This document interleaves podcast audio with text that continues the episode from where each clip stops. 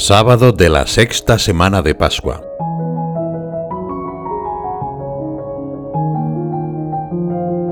En un clima de mucha intimidad, Jesús dice a los apóstoles, El Padre mismo os ama, porque vosotros me habéis amado y habéis creído que yo salí de Dios.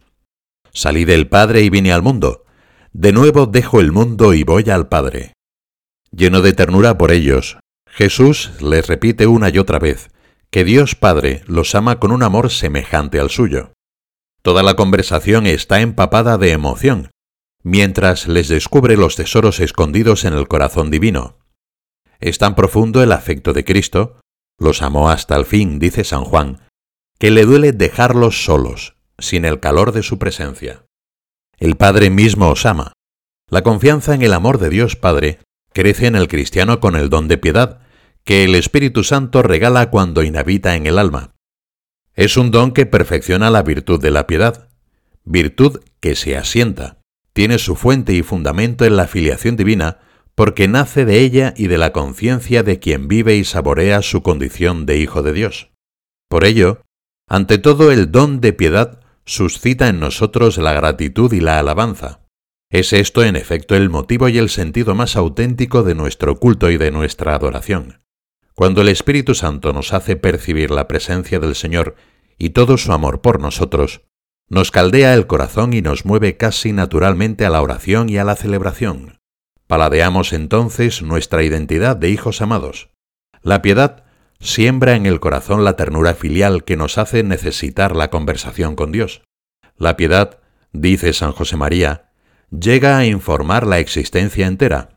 Está presente en todos los pensamientos, en todos los deseos, en todos los afectos, y se traduce en la confianza alegre de que el amor del Padre nunca nos faltará.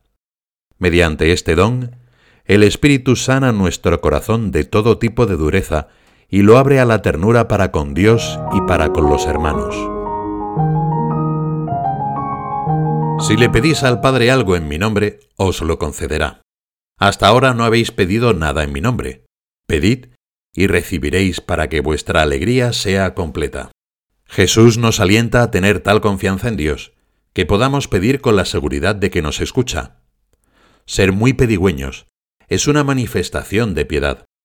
Aunque podría parecer a primera vista una manifestación de egoísmo, es justo al contrario, pues la oración de petición supone un total abandono en su voluntad poderosa, al sentirnos hijos sin demasiados recursos propios qué lógico resulta mirar a Dios y recurrir a Él para obtener gracia, ayuda y perdón. Pedir, suplicar, esto es muy humano. La oración de petición va a la par que la aceptación de nuestro límite y de nuestra creaturalidad. Se puede incluso llegar a no creer en Dios, pero es difícil no creer en la oración. Esta sencillamente existe. Se presenta a nosotros como un grito, y todos tenemos que lidiar con esta voz interior que quizá puede callar durante mucho tiempo, pero un día se despierta y grita. Sabemos que Dios responderá. No hay llorante en el libro de los Salmos que levante su lamento y no sea escuchado. Dios responde siempre, de una manera u otra. La Biblia lo repite infinidad de veces. Dios escucha el grito de quien lo invoca. También nuestras peticiones tartamudeadas, las que quedan en el fondo del corazón, que tenemos vergüenza de expresar. El Padre las escucha y quiere donarnos el Espíritu Santo que anima toda oración y lo transforma todo. Así el don de piedad da frescura y naturalidad a la oración, que además de ser una conversación sencilla, tendrá un tono confiado que nos hace tratar a Dios con ternura de corazón. El Espíritu Santo suscita en nosotros una oración llena de tonalidades, como la vida misma. En ocasiones nos quejaremos al Padre. ¿Por qué escondes tu rostro? Otras veces le hablaremos de nuestros deseos de santidad. Oh Dios, tú eres mi Dios, al alba te busco, mi alma tiene sed de ti, o del anhelo de una unión con Él más profunda.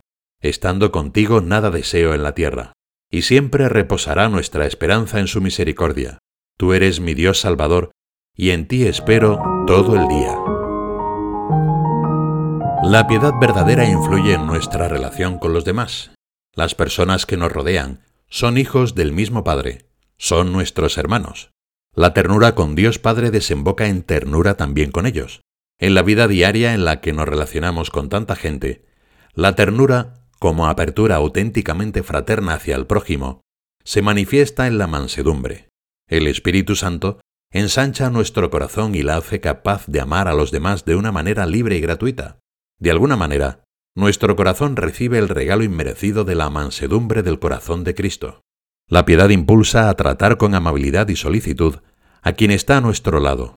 Además, extingue en el corazón aquellos focos de tensión y de división como son la amargura, la cólera, la impaciencia, y lo alimenta con sentimientos de comprensión, de tolerancia, de perdón. La piedad nos hace apacibles, acogedores y pacientes. Estando en paz con Dios, extendemos esa paz a todas nuestras relaciones. En las situaciones difíciles, cuando estamos bajo presión, con la ayuda de la piedad aprendemos a reaccionar sin violencia, como vemos que hace Cristo. La mansedumbre es característica de Jesús, que dice de sí mismo, Aprended de mí, que soy manso y humilde de corazón. Mansos son aquellos que tienen dominio de sí, que dejan sitio al otro, que lo escuchan y lo respetan en su forma de vivir, en sus necesidades y en sus demandas. No pretenden someterlo ni menospreciarlo, no quieren sobresalir y dominarlo todo, ni imponer sus ideas e intereses en detrimento de los demás. Necesitamos mansedumbre para avanzar en el camino de la santidad, escuchar, respetar, no agredir. Pidamos al Señor que el don de su Espíritu venza nuestro temor, nuestras inseguridades, también nuestro espíritu inquieto, impaciente, y nos convierta en testigos gozosos de Dios y de su amor, adorando al Señor en verdad, y también en el servicio al prójimo con mansedumbre y con la sonrisa que siempre nos da el Espíritu Santo. Confiamos esta súplica a la intercesión de María, vaso insigne de devoción, con las palabras de la salve. Oh clementísima, oh piadosa, oh dulce Virgen María.